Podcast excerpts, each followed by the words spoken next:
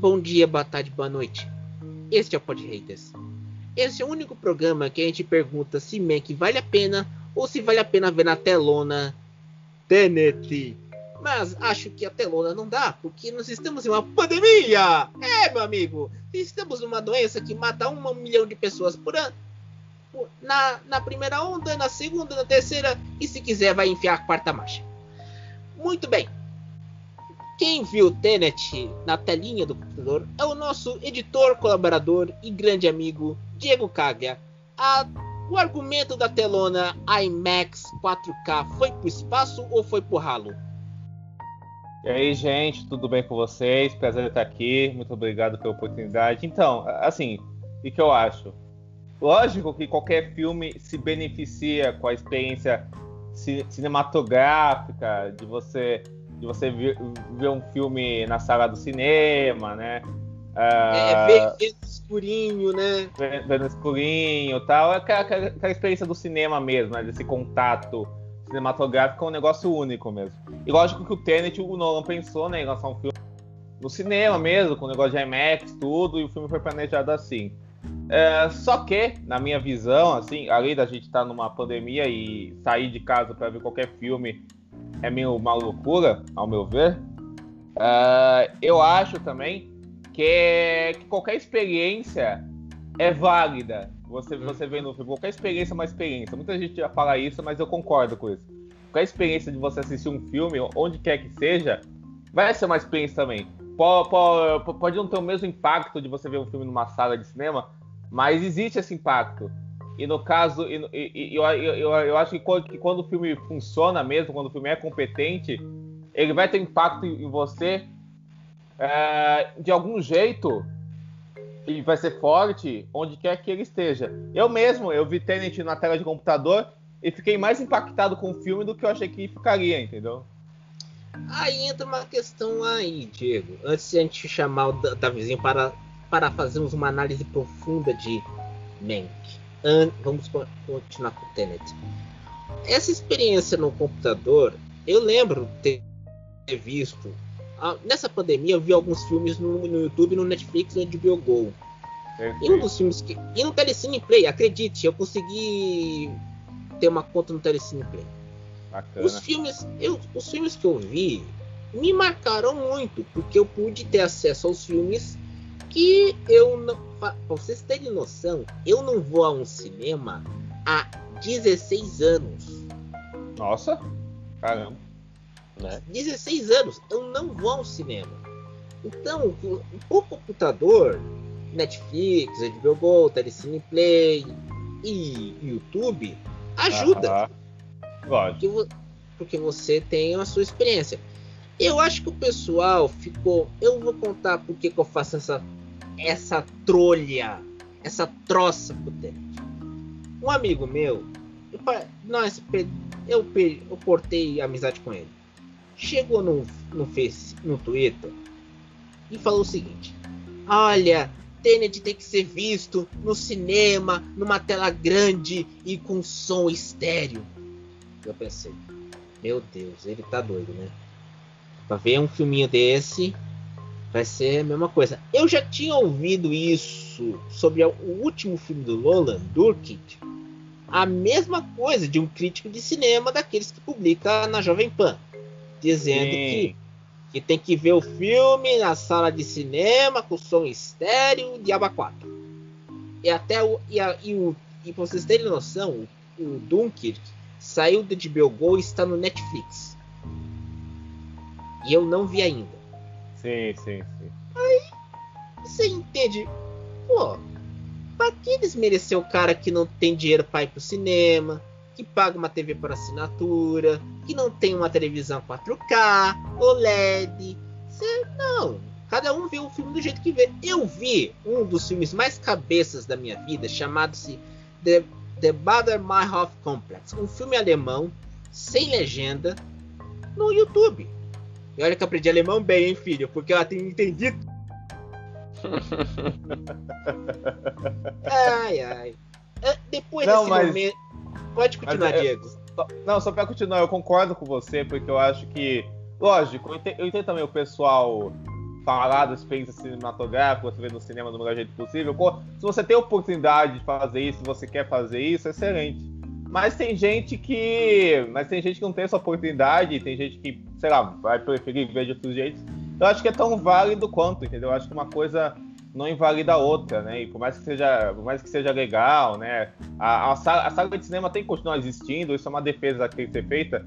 Mas eu acho que você também não pode diminuir e achar que todo mundo vai ter as mesmas oportunidades que você e achar que você tem que diminuir isso. Então acho que é essa questão. E como eu falei, acho que toda experiência é válida, como você teve essa experiência aí e que te impactou tanto aí do filme alemão que você viu sem legenda.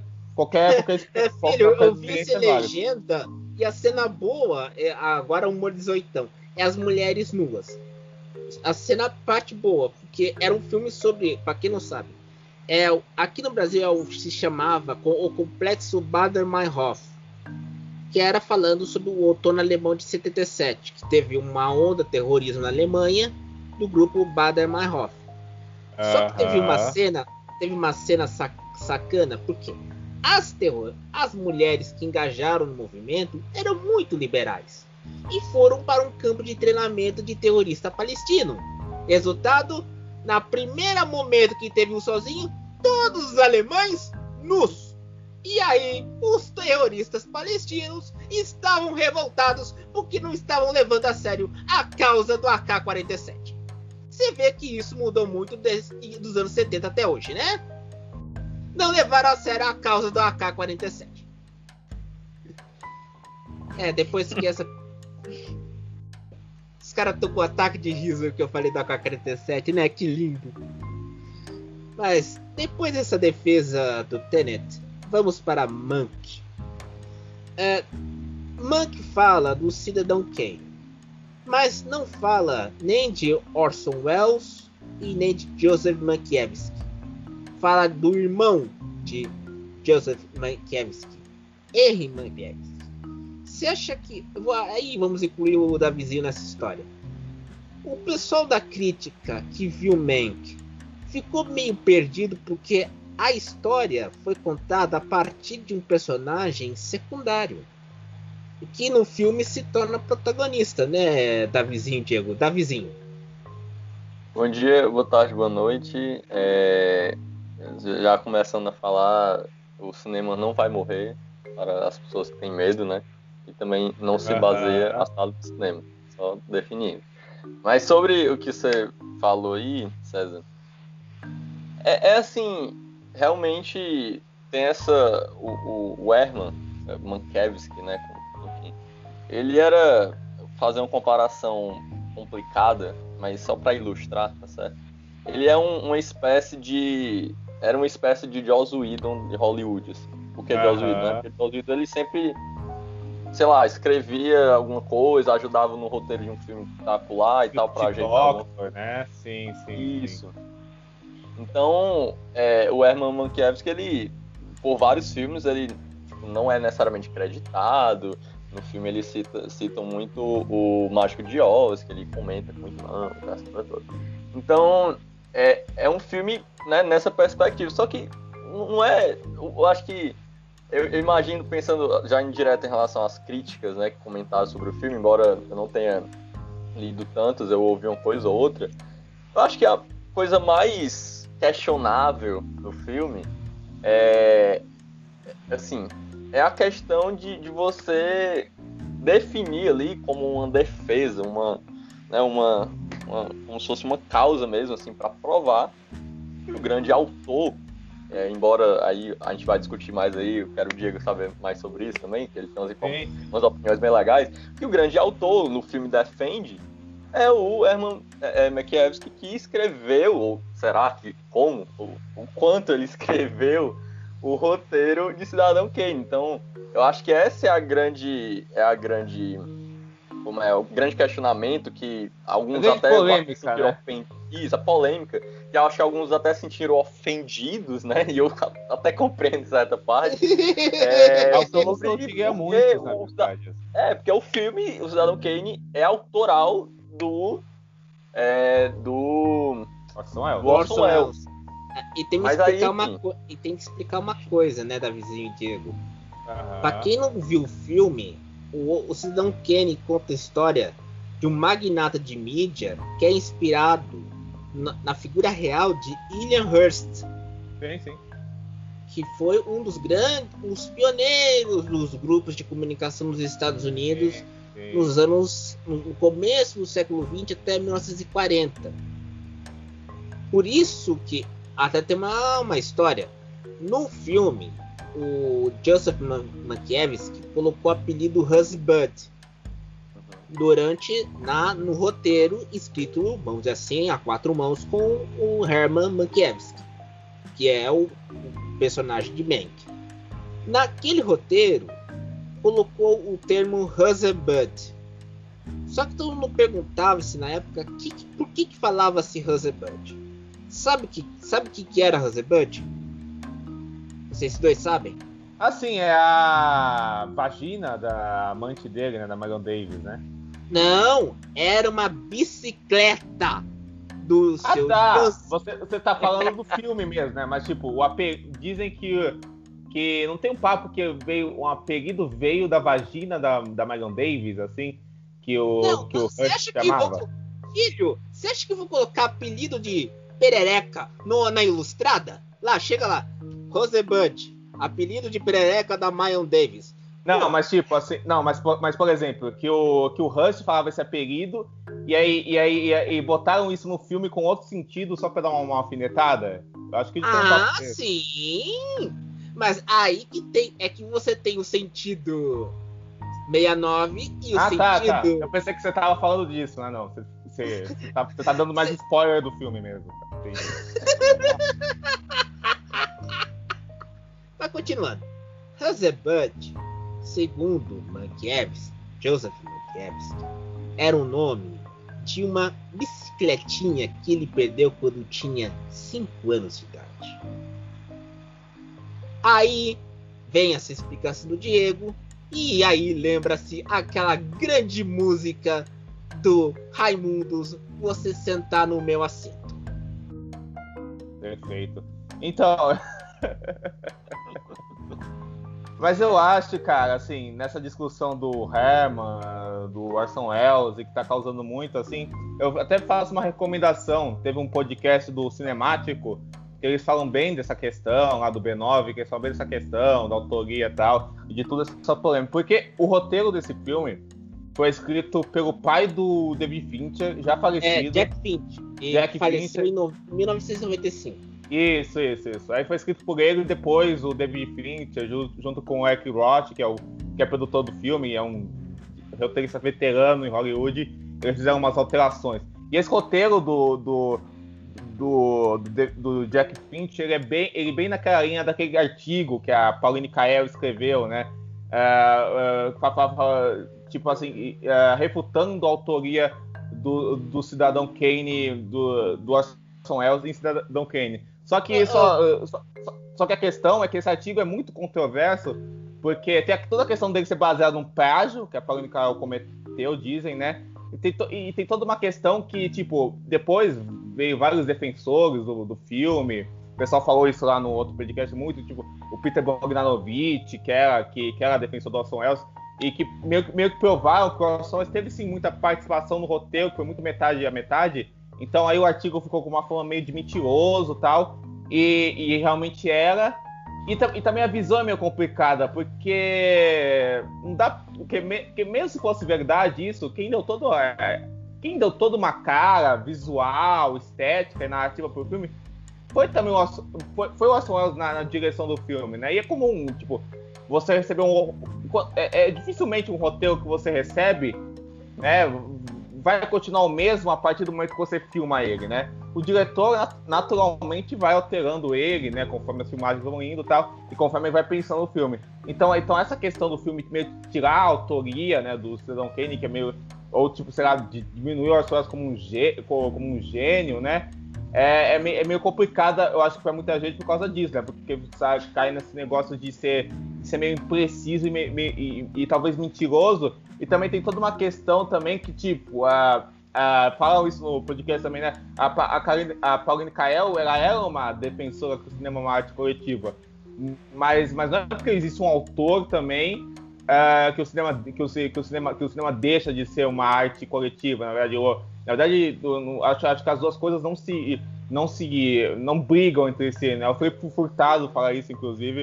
Uh, recomendo muito, que é um crítico de cinema. Então, então, então, então, então acho que tem todas as questões que o filme está em volta também. Aí entra uma questão. Pauline Caué, é, Polan Cauel, ou Pauline para os íntimos, sim. também teve treta com Kubrick por causa de Laranja Mecânica. Sim, sim, sim. Até treta com muita gente, na verdade. Filho, eu acho algum cineasta sobreviveu à, à língua felina da senhora Cauel? Nenhum. E, e olha, e, e, a gente tem que lembrar o seguinte: uh, Cidadão Kane é, é um filme marcante porque reinventou a forma de se filmar no cinema falado. E é anterior é. a outro, outro sucesso que era O Vento Levou. Não, com certeza. Eu, eu acho que ele, o, ele, ele e outros cinemas da época, tipo, sei lá, Jean Renoir, eles que meio que ditaram o que é o cinema moderno, né?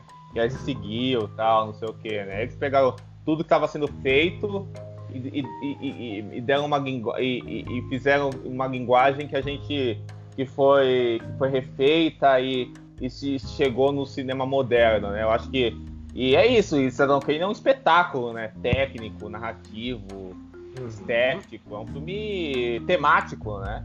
É um filme que junta Exato. tudo isso. E é, um e, é, é, o único, e é o único filme que a palavra Zebud significa tanto xoxota como bicicleta. É uma maravilha certeza, com certeza. Se bem que fica muita. Pode significar também muita coisa além disso, né? Pode ser, pode, é.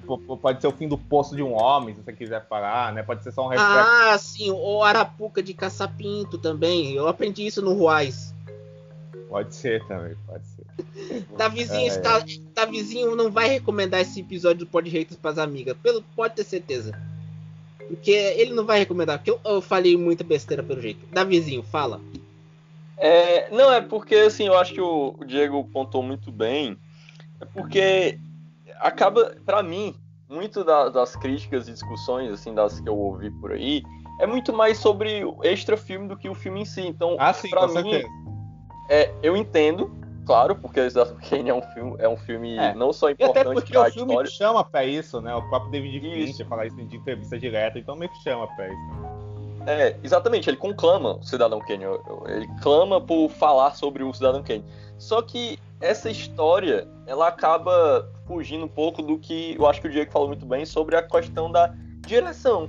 Em que o próprio Finch, e aí eu, eu, eu acho extremamente problemático isso no filme, embora não tenha odiado nem nada, mas uhum. que é essa questão de ele dar tanto valor ao roteiro do pai, ao ponto de para exatamente meio que tematizar essa noção da defesa em prol de um roteiro como definidor de uma de uma obra artística, né, de um filme, sendo que o filme é, é, eu, eu, sou defensor do audiovisual, a, a noção de que Lógico. o roteiro é uma base muito importante, sem dúvida alguma, o Diego Lógico. sem dúvida e sabe, é, mas na direção, na execução ali na, na prática, é, muita coisa vai mudar e isso assim, você conversa Lógico. com o diretor roteiristas, atores, todos eles vão dizer isso, entendeu? Então acaba que se torna um, eu, eu diria que é, para mim é um filme meio irônico, sabe? Irônico tanto no nosso sentido é. quanto no sentido positivo, até porque o fim. Não, é, mas falando sobre que, mas, falando mas, é, sobre... mas é curioso isso, né? Porque, porque é muito doido. Só uma coisa pra você, você pensar que tipo, o David Fincher mesmo é um diretor que não escreve os roteiros dele, né? Acho, acho que ele nunca escreveu um roteiro dele, pelo que eu sei, saiba, né? Não, nunca, e você, nunca. E você, e você vê os filmes dele, você vê você vê temas semelhantes, você vê, você vê, você, você, você vê, você vê uma linha narrativa, né? E ele não escreve os roteiros dele, né? Então, então você, você queria falar que a autoria, né? Porque o que, o que, que a autoria não, não vem da direção é meio complicado, porque como, como o Davizinho falou, um bom roteirista, ele tem que dar caminhos pro diretor, a partir disso, seguir ou não, né? Eu acho que um bom roteirista ah, faz isso, né? Um ele, disso ele apresenta foi... caminhos para seguir. Um exemplo disso é a rede social. Que a quem, rede social, com certeza. Que quem ganhou o Oscar não foi o Fincher, foi o, o, o Oscar de roteiro. adaptado o roteiro original, não lembro qual era. Do Alan Sorkin. Alan Sorkin. Sim, sim. Aaron Sorkin que escreveu o roteiro da cinebiografia do Jobs, do Steve Sim. Jobs da época. Sim. Que quase ganhou outra vez o roteiro. Não, mas esse, esse é um excelente exemplo, porque, tipo, você pega, por exemplo, o set de Chicago, né? Esse filme mais recente do, do Sorkin, assim. Que ele mesmo dirigiu, né? Que é a segunda vez que ele dirige. É, você, é, você vê que lá não tem uma. O filme acaba não fluindo tão bem, porque não tem uma, uma voz, né? No, estética contar aquilo e amarrar Ah, aquilo tudo. No, Você tá no falando que não tem, vamos dizer assim, um narrador da história? Não, não, não tem, não tem uma direção mesmo pra unir todos os elementos do filme e deixar uma coisa mais pulsante, sabe? Mais forte, sabe? De, mais prazerosa de ser assistida, eu digo assim. É, eu, eu acho que, eu, acho que, eu acho que é diferente do rede social, em que você vê que existe essa junção que é um roteiro muito bem estruturado do Alan Sorkin e é uma direção muito forte do David Fincher no que ele vai fazer de melhor, que é essa coisa ah, metódica, calculista, fria, combinando muito com aquele mundo, sabe? Então aí você vê uma junção disso aí que causa o filme, né? Eu acho, eu acho que, tipo, que- por exemplo, se você pega um, um roteiro da rede social e dá para um diretor medíocre e ruim, ele consegue destruir aquilo num segundo, entendeu? Aí, aí eu acho que tem, que, que tem o valor da direção também. Ah, aí tem uma que- questão. pera, antes de você argumentar, Davizinho, essa história de roteiro tem uma boa. Ah, Vocês sabem que o Sean Connery ficou de fora de um dos filmes do 007. 007 Sim, sim, sim. a serviço de Sua Majestade. Quando ele voltou o 007 Os Diamantes São Eternos, ele leu o roteiro do filme e achou uma M três pontinhos. Ele reescrevia as falas no estúdio do roteiro daquele filme. Do último filme. Ele reescrevia tudo. E não e o Sean Connery não era roteirista, era ator. Sim. Então ele reescrevia todas as falas. E, mas então, aí esse tipo de exemplo, por exemplo, é, citando a, a Pauline Kael, né? É, é exa- tipo, é, é como o Diego falou, não anula uma coisa a outra. Tipo, a, a questão do cinema Não, autoral, jamais. os franceses vão falar, lá no Vale Vogue principalmente, e a questão do cinema coletivo, que a Pauline Kael vai defender muito, eles não se anulam. Beleza, tipo, são vozes diferentes, como qualquer noção de narrativa, que o próprio Mank é uma guerra de narrativa, não deixa de ser, acaba sendo isso, entendeu? É, eu acho que é por isso que é, acaba que as pessoas E acabam o, pa- falando... e o- e o- e o papel da vizinha, não, não queria te interromper, o papel de um bom diretor é juntar os talentos que ele tem numa mesma direção, né? Eu acho que tem, tem isso também. Então, assim, acaba que. É, Como tem, o- no filme em si tem uma guerra de narrativa, é, é- é tipo, você grita Orson Welles, você grita Cidadão Kane em quase todas as imagens do filme. Você tem, tem, tem o macaquinho, tem o, as, a casa, né? Enfim, tem toda. É, não fala do Rosebud, tá, Davizinho? Tem- mas, tem, mas É, tem o estilo de filmagem, né? O estilo de filmagem, o estilo de fotografia, de trilha, né? O filme tenta essa reprodução fiel a um, a um filme da década de 40, né? Exatamente. E tem essa, essa referência hollywoodiana. tem- Então, assim, é uma briga de narrativas que você tenta comprovar que o, é, é- é, como o Herman, vamos dizer assim, dentro do filme participou daquela história, então, claro que teoricamente ele vai ser o autor. Então, você faz uma comparação direta com o Cidadão Kane, já que você pega as referências. Porém, Lógico, lógico. É, eu, eu acho assim que o- acaba que eu gosto muito mais do discurso de compreender até que ponto o filme ele realmente acaba sendo um passeio pelo roteiro, que o Fincher não é muito desse, né? É bem mais. O, o termo seria mais formalista, né? Como alguns comparam com Hitchcock. essas coisas Sim, sim, sim, bastante. É. Eu, eu acho É. muito mais interessante conversar sobre esse tipo de assunto, de, em relação à direção de roteiro, pegando esse tipo de filme, já que ele fala tematicamente, né? A própria história é sobre essa, essa noção de direção de roteiro, do que nessa briga de narrativas, que eu compreendo que é importante também dentro da história do cinema, mas acaba que muitas críticas e muitas pessoas acabam falando tanto sobre essa guerra de narrativas entre Orson Welles, é, Pauline Kael e, e, e o Herman, enfim, toda essa, essa briga de é, é, do cinema coletivo ou cinema autoral, que acaba que, sabe, eu, eu, eu penso que se tá na Netflix, você pode fazer tantas pessoas assistirem esse filme e, e mostrar como o cinema é um pouco mais abrangente do que só roteiro, e aí as pessoas acabam falando mais uma vez sobre a história do cinema que ninguém entende, entendeu? Tanto que o roteiro, Ah, muitas pessoas viu o filme poxa, eu não tô entendendo nada, eu não conheço esse diretor, não conheço esse produtor, ou- não conheço ou nada. seja, é pior do que eu falando sobre política britânica no Twitter? talvez, talvez seja. Mas é, eu acho assim que pensando no filme como, como ele tem tantas referências hollywoodianas, que é tipo, meu Deus do céu, ali década de 30 ele faz um apanhado geral, político, sim, comercial, sim. tudo assim. Eu acho bem mais interessante trabalhar esse tipo de coisas, assim, mas eu entendo que, que a, a, o grande fervor crítico do filme é sobre essa, essa questão do. Ah, a questão de plágio da Pauline, a questão da, da do, do, que ela falou que estava errado ou não. Especialmente porque existe também uma ideia de que existe um outro texto baseado nessa divisão do roteiro, que na verdade nem é da Pauline, por isso tem essa questão de plágio, é, né? Exato, exato, exato. exato. É, é, é uma tese. O chão. Como é? é?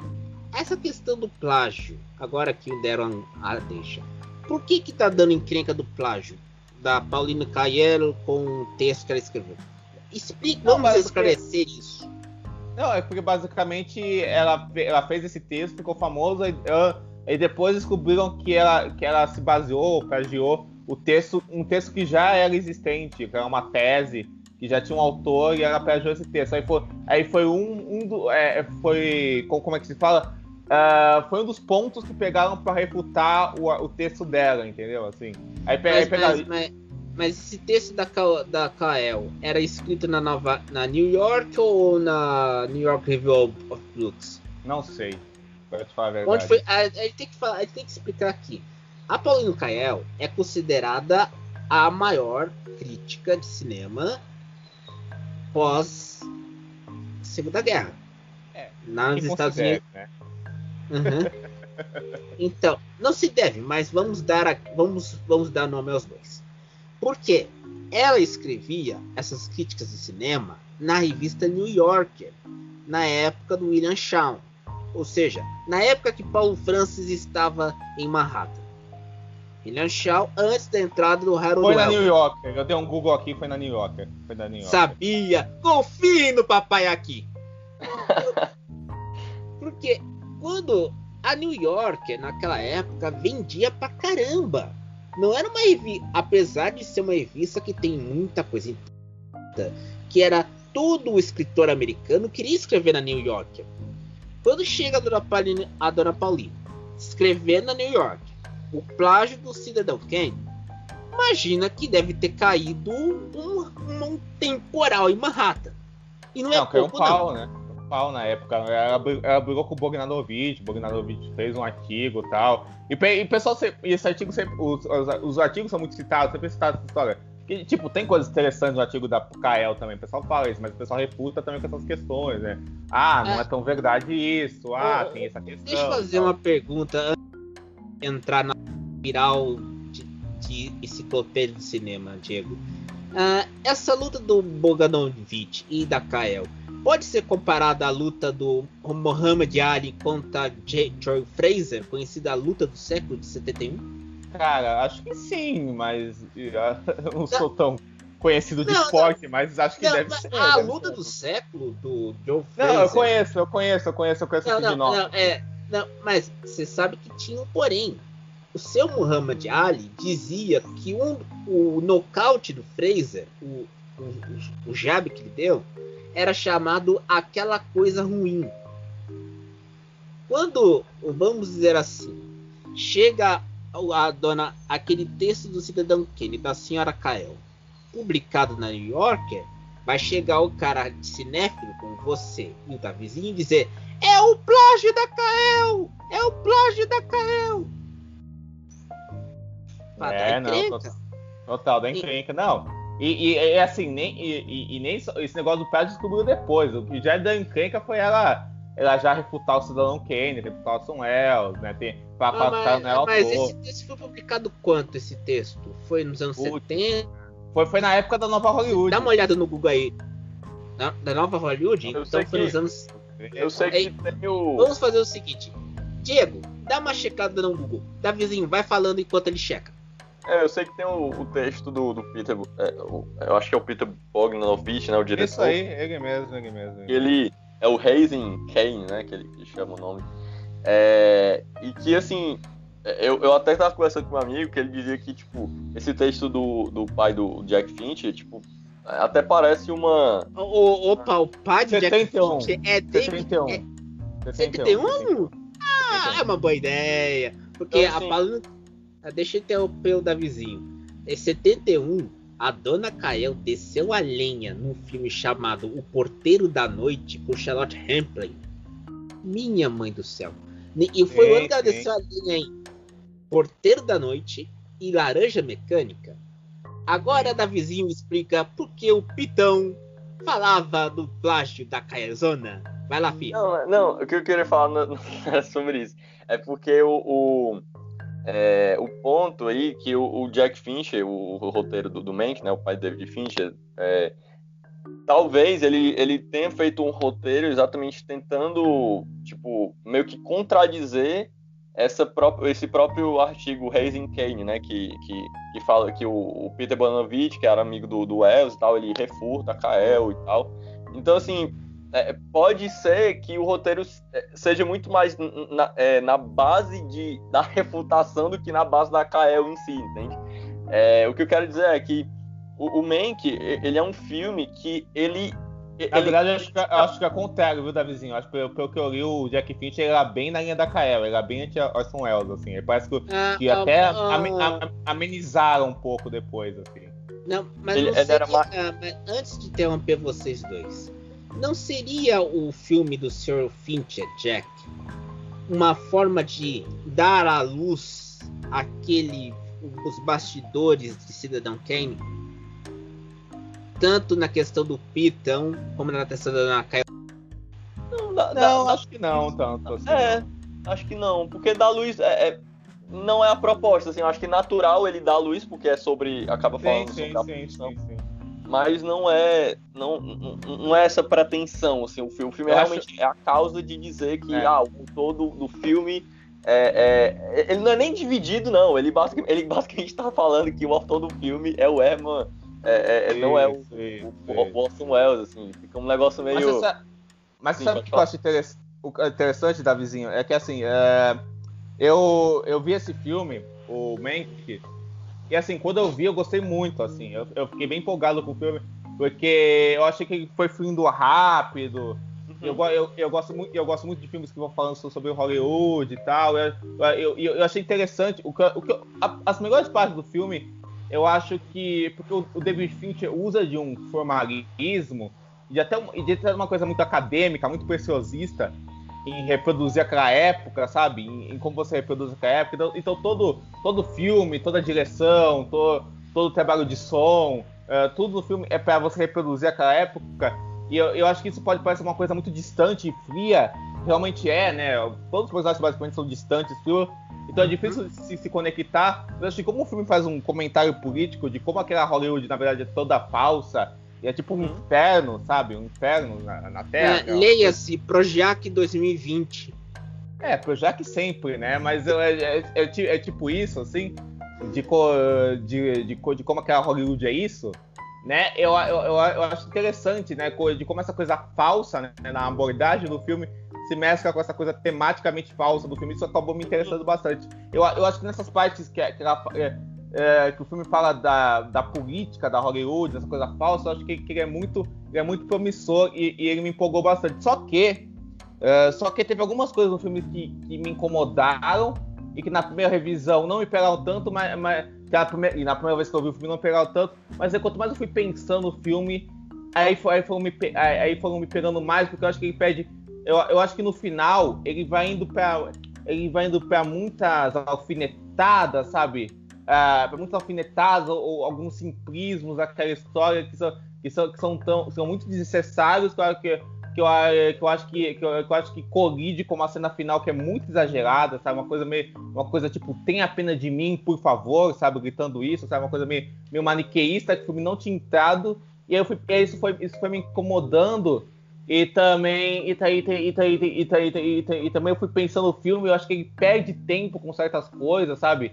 Que ele não se aprofunda. Por exemplo, acho que o processo de escrita do Herman ou, ou a própria história da Lily Collins, sabe? Eu entendo, eu te- eu entendo que tudo isso é para mostrar uma artificialidade de Hollywood, é, sa- sabe? Uma coisa da Hollywood clássica, mas, mas ao mesmo tempo acho que não se conecta tão bem.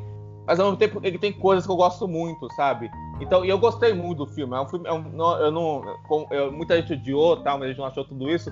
Mas é um filme que eu gostei muito. Só que por causa dessas coisas, ele foi, ele, ele foi me empolgando mesmo, menos, mesmo não tenho gostado dele. Então, acho que é um filme que tem coisas muito boas, mas eu acho que tem esse e quanto mais você pensa, você acha alguns ponéns nele. Eu não sei como foi para você. É, Ah, eu. Tá vizinho. Eu achei, assim. Eu achei um filme. Eu ainda posso pensar um pouco mais, assim, mas a princípio, a, a minha palavra que eu diria pra esse filme é que é, é um filme irônico, pendendo mais É, pro positivo. Assim, mas pendendo mais positivo. Porque, tipo, pra mim tem duas ironias, né? É, pra mim a ironia é um pouco nessa mesma forma de se fazer o filme, né? Como ele, ele evidencia o roteiro é, é, tipo assim, até pra transição, o filme é, é, é tipo assim, ele fosse montar, ele pegasse o É. roteiro e literalmente colocasse na tela, assim, ele tentasse Isso, fazer isso. isso. A cena, aí, tal, assim. Isso, a princípio, se eu vou pensar tematicamente, em defesa de um roteirista, né, é, lógico, é uma, tem até uma harmonia isso, se eu for pensar. Mas, é, ao mesmo tempo, parece um filme que às, vezes que ele parece meio que um, um passeio, assim, ele não, ele não parece articular muito com aquelas, aqueles diálogos, assim. Só que eu passei. muito muito que tu disse assim de reprodução da época, artificialidade, também captei muito isso, eu achei muito interessante. A própria as referências a Cidadão Kane eu, eu achei achei até é, é interessante pro discurso, entende? Então, tipo, tem um trabalho ali do, do Fincher é, que permanece, ele, ele é um ótimo diretor, assim, para mim, um dos melhores, assim. Ele, o cara só porque é assim, muito bom não quer dizer que ele nunca é, Sim, é, com certeza. fazer um filme incrível toda vez, né? Eu gosto Então, assim, eu- bastante do Fincher, mas, pô, com certeza, pô. O cara não é infalível, né? Ninguém que faz Benjamin É. Button pode ser infalível. pô. Exatamente. Ah, mas eu, eu gostei do Benjamin Button pelo seguinte fato: você nasce velho e morre jovem. Que coisa melhor do que isso? É, mas aí É é a melhor- verdade da vida, né? É, mas aí eu digo, eu digo, César, que é melhor você ler o conto do Scott Fitzgerald que você chora em vez de assistir um filme que é muito mais sobre o romance do que necessariamente sobre essa, essa ideia do tempo, que na minha opinião é Não, mas, mas- pensa bem: é, que coisa melhor? Porque é, hoje, a era contemporânea acho- valoriza mais a juventude do que a experiência. Aí você faz um filme falando assim: você vai nascer velho, aí você vai morrer como se fosse um bebê. Eu acho, eu acho muito complicado porque. que inversa. Eu entendo, eu entendo, acho- mas acho muito complicado que é um filme todo amoroso, Isso. feito, fe- todo romântico, feito por um cara que é um niilista, né? Que o David Fincher ele me parece um, me parece um diretor niilista mesmo, né? Um diretor meio. Ah, a gente tem que explicar. Nihilista é termo para aquele que, vamos dizer assim, fica em dúvida sobre o nada. Mas, é- é- mas pegando o gancho aí do, do, do Benjamin Button, por exemplo, é que é o mesmo. Eu esqueci o nome do roteirista agora, eu acho que é. Não sei se é o Tim Hoff, não lembro. É o É mesmo cara que Roth. fez. Roth. É. É o mesmo cara que fez o. Ai, do Tom Hanks, o filme do Tom Hanks, que- do Robert ah, o Zemeckis. Forrest Gump. Forrest Gump. Então, assim, pra mim, às vezes, quando eu assisti esse filme na segunda vez, eu fiquei, cara, isso parece o Forrest Gump, só que um pouco mais meloso, porque ele é um cara que fica Sim, viajando, sim, tá sim. Viajando e tal. Não, E- e você- a, a cena da Tilda Swinton e o do Brad Pitt conversando sobre juventude e velhice é uma maravilha. É, mas assim, é, mas o, o Tim Hoff é isso, entendeu? Tipo, ele tem diálogo muito massa e tal, só que, é, é, pra mim, o, o- eu concordo muito com o Diego que ele falou, a ação melosa e tal, que meio que às vezes, né, é um dramático meloso com um filme que parece pensar no tempo de uma maneira pessimista, às vezes. Então, tipo, é um negócio, uma história meio estranha. E você mesmo lendo o, o conto do Scott Fitzgerald, cara, é, é muito. É bem mais, vamos dizer assim, é, é fantástico, Brutal. mas ao mesmo tempo bem mais conflituoso dramaticamente, tipo, um filho e um pai terem a mesma idade, só que não naquela forma como o filme apresenta, tipo, de paternidade, mas sim na noção de relacionamentos Sim, sim. amorosos, por exemplo. Perfeito, Então, tipo assim, perfeito, perfeito. É, é, e aí a gente traz de novo a noção de como. é, e aí eu gosto dessa discussão, eu acho essencial, de adaptação, roteiro, cinema, audiovisual, é, é todo essa- esse mundo que em Hollywood você faz adaptações, adaptações, o próprio. Ele sempre. Eu, eu, eu lembro quando eu fui ver a filmografia dele, eu percebi isso, ele sempre pega adaptações Uhum. ele sempre pega adaptações de livro ou alguma coisa semelhante. Assim, tem roteiros que são originais e tal, mas em geral sempre são adaptações. E isso é muito moderno, né? Hoje em dia você muito, a maioria de muitos filmes vendíveis e tal tem a questão de você adaptar de um livro, de uma grande história, um best-seller, coisa parecida. Então o Finch é um moderno, só que ele, por esse, esse ar que você, sei lá, pega o, o filme do milênio, entendeu? Que o cara basicamente faz um, um, um roteiro de seis atos se tornar um filme é, sei lá, tipo, legal de se ver, entendeu? Ele tem seis atos, poderia ser sério. Exato, exato, entendeu? Exato. Ou seja, é um cara muito perfeccionista. Você vê um filme do, como Zodíaco, por exemplo, que também é um roteiro gigantesco, o cara consegue fazer um negócio com CGI sensacional ali, de suspense. Então, assim, Foi é um bem, cara muito, muito, bom. E parece que no, no Mank, às vezes parece até que ele tá tentando fazer homenagem ao pai dele, e ele meio que, não, vou deixar o roteiro é, falar em vez de eu mexer aqui com a imagem, entendeu? E isso ao mesmo tempo, falei, uhum. tem uma relação, talvez, você possa até defender, que tem uma relação com essa defesa em prol do Mank. Só que ao mesmo tempo, eu acho que o filme. É, eu gostei que falou, Diego, sobre esse final, assim, que torna meio simplista e tal. Porque realmente, quando ele termina o filme é, é, é, sobre essa noção de. Do, do Mank, sobre, tipo, essa meio que. Tentar evidenciar ele, de fato, né, como um cara real, não, não, não permanecer naquela artificialidade hollywoodiana. Você, aí eu até, sei lá, me lembrou o filme do Chumbo, entendeu? Tipo, de você fazer tipo uma autobiografia, sendo que o filme não parece uma Pois né? é, eu acho. É, pois é, pois é. O final acho que é por causa disso, porque parece que aí o filme cai numa, numa cinebiografia padrão que ele não estava indo antes, né? Ele estava indo pra uma coisa que eu estava achando mais interessante, aí chega nesse final. Que, é, que aí, quanto mais eu pensava nesse final, mais eu começava a questionar, nossa, será que, que real, realmente o filme é tudo isso que eu tô achando que ele é? E aí comecei a ah, questionar um pouco isso. A, porque. A, só, não, pode falar. Pode, ah, não, só ia falar uma coisa, César, porque eu acho que assim. Porque eu acho que que eu, tem uma parte do filme que eu acho que ele esquece um pouco essa discussão, sabe? Sobre o Cidadão Kane, sobre ah, quem fez Cidadão Kane, bastidores do Cidadão Kane, e vai se focar em outras coisas. Tem toda uma trama sobre uma disputa eleitoral que para mim é a trama principal. Tá vendo a trama principal do filme, uma hora. Eu acho isso muito interessante. O filme faz isso muito bem, assim. E aí, e, e, e, aí depois o filme volta nisso, parece que o filme meio que joga isso, ele não desenvolveu com tanta força para chegar a essa discussão que ele, que ele chega, né? Eu acho que fica meio estranho. Aí eu faço uma pergunta, aí eu faço uma observação. Estamos falando de dois filmes, Trumbo e Mank, que são de roteiristas. Sim. Falando, falando, é uma metalinguagem para falar como que era fazer roteiro em dois momentos distintos. O momento de ouro de Hollywood, antes da Segunda Guerra, e o marcatismo no caso do Trumbo, porque sim, sim. Tem, uma, tem, tem que explicar. O Donald Trump estava na lista negra de Hollywood por causa de ser membro do Partido Comunista Americano. Quem tirou o Trumbo da lista negra, acreditem, foi Kirk Douglas pedindo que o Trumbo escrevesse Spartacus.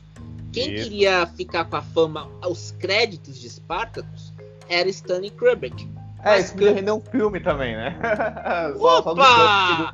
Aí temos um filme! Mas vou continuar a história o Kubrick, quem permitiu que o Kubrick tivesse a carta branca que ele teve toda a carreira foi Kirk Douglas, no primeiro filme, Spartacus. Só que o Kubrick queria ficar com os créditos de direção e roteiro. O Kirk Douglas brigou com o Kubrick e brigou com Hollywood ao bancar o Trumbo. E o filme chamou ganhou um Kubrick de canalha, né? Tem um papo desse que ele chamou Kubrick de canalha. Não, é o canalha é a parte fofa do desse é a parte fofa, porque a, a, outra parte, meu amigo, não dá. Porque quando o Kubrick, a gente lembrar, o Kubrick depois disso brigou com Hollywood e foi fazer e cinema foi Inglaterra. E foi para Inglaterra. E na Inglaterra ele começou a fazer filmes todos autorais. Ele Sim, escrevendo, e dirigindo. E quem eram os produtores? A mulher e o cunhado. Uhum. Eram os produtores dos filmes. Um, vamos dizer, um expoente desse, desta fase inglesa é tanto Laranja Mecânica e Barry Lyndon. Quando ele voltou para Hollywood em 80 para fazer o Iluminado e Nascido para Matar. Mas que também era com dinheiro britânico, né, não? Era com dinheiro britânico. Só uhum. que aí tinha um detalhe: o dinheiro era britânico, o produtor era britânico. Mas o Kubrick tinha uma liberdade maior na hora ah, não, de, lógico, lógico, lógico, de dirigir. Por exemplo, você lembra que o, aquela cena do Iluminado que sai uma mulher da banheira? Sim, sim. essa cena era na cabeça do Kubrick. Não era, no- não era do livro que vai te ter que explicar. Iluminado era um livro do Stephen King. Foi o primeiro, um dos primeiros livros do King a ser adaptado para o cinema. E aí a gente volta pra discussão lá que, que, que eu acho que eu acho que tá envolvido também com o Mank, que é essa noção de literatura, roteiro não deixa de ser uma literatura, embora tenha uma, uma diagramação, tinha uma as Sim, sim. especificidades E tem a tema. função tal e tal. Isso, perfeito. Você, o Diego sabe muito mais do que eu que ele trabalha ali dentro mesmo. Então, assim, é- sem dúvida é importante para um filme. Só que não Claro. deixa de ser em si a literatura, né? E quando você vai trabalhar com audiovisual, trabalhar com fotografia, com montagem, com mixagem de som, com, com- assim, e aí você tem aquele, o diretor que Claro. tem realmente tem que essa noção realmente visual e estética, aí você cria uma, uma, um- assim, uma dimensão aí diferenciada da literatura e cinema que se tornam, sabe, duas dimensões diferentes que às Com vezes certeza. você cria esse ódio do Stephen King pelo Iluminado, por exemplo, porque disse Não, que mas ah, adaptou deixa, deixa, quando era deixa- horrível. deixa eu acrescentar algo. O Kubrick, antes de ser diretor geral, era diretor de fotografia. Sim, sim, sim. Antes, e antes de ser diretor de fotografia, ele era fotógrafo, né? Então, lembra aquela cena do, do- da criança quando vê as gêmeas de Sim, iluminado? perfeito. Era, era a linguagem do Kubrick. Você tá um longo corredor, o garotinho no triciclo encontrando as duas gêmeas. A mesma cena da banheira. A cena do cantando na chuva, eu não posso falar o que, que era na verdade, porque o horário não permite, apesar de eu ter falado os sinônimos de genitália feminina, foi, Hum. não estava no livro do Sim, Anthony Burgess. Foi inventada pelo pelo McDowell, Malcolm McDowell, Malcolm e, McDowell, tiver- sim. e teve que ser ensaiada por quatro dias antes de ser filmada. É assim, uma cena incrível. É, fantástico. É, minha gente, após eu falar de pererecas e outros sinônimos para do, nosso dicionário Ruais para a genitália feminina, encerramos aqui o Pod Haters. Siga a gente no Spotify, Haters Podcast, onde você terá a segunda a primeira temporada e a segunda temporada do Pod Haters.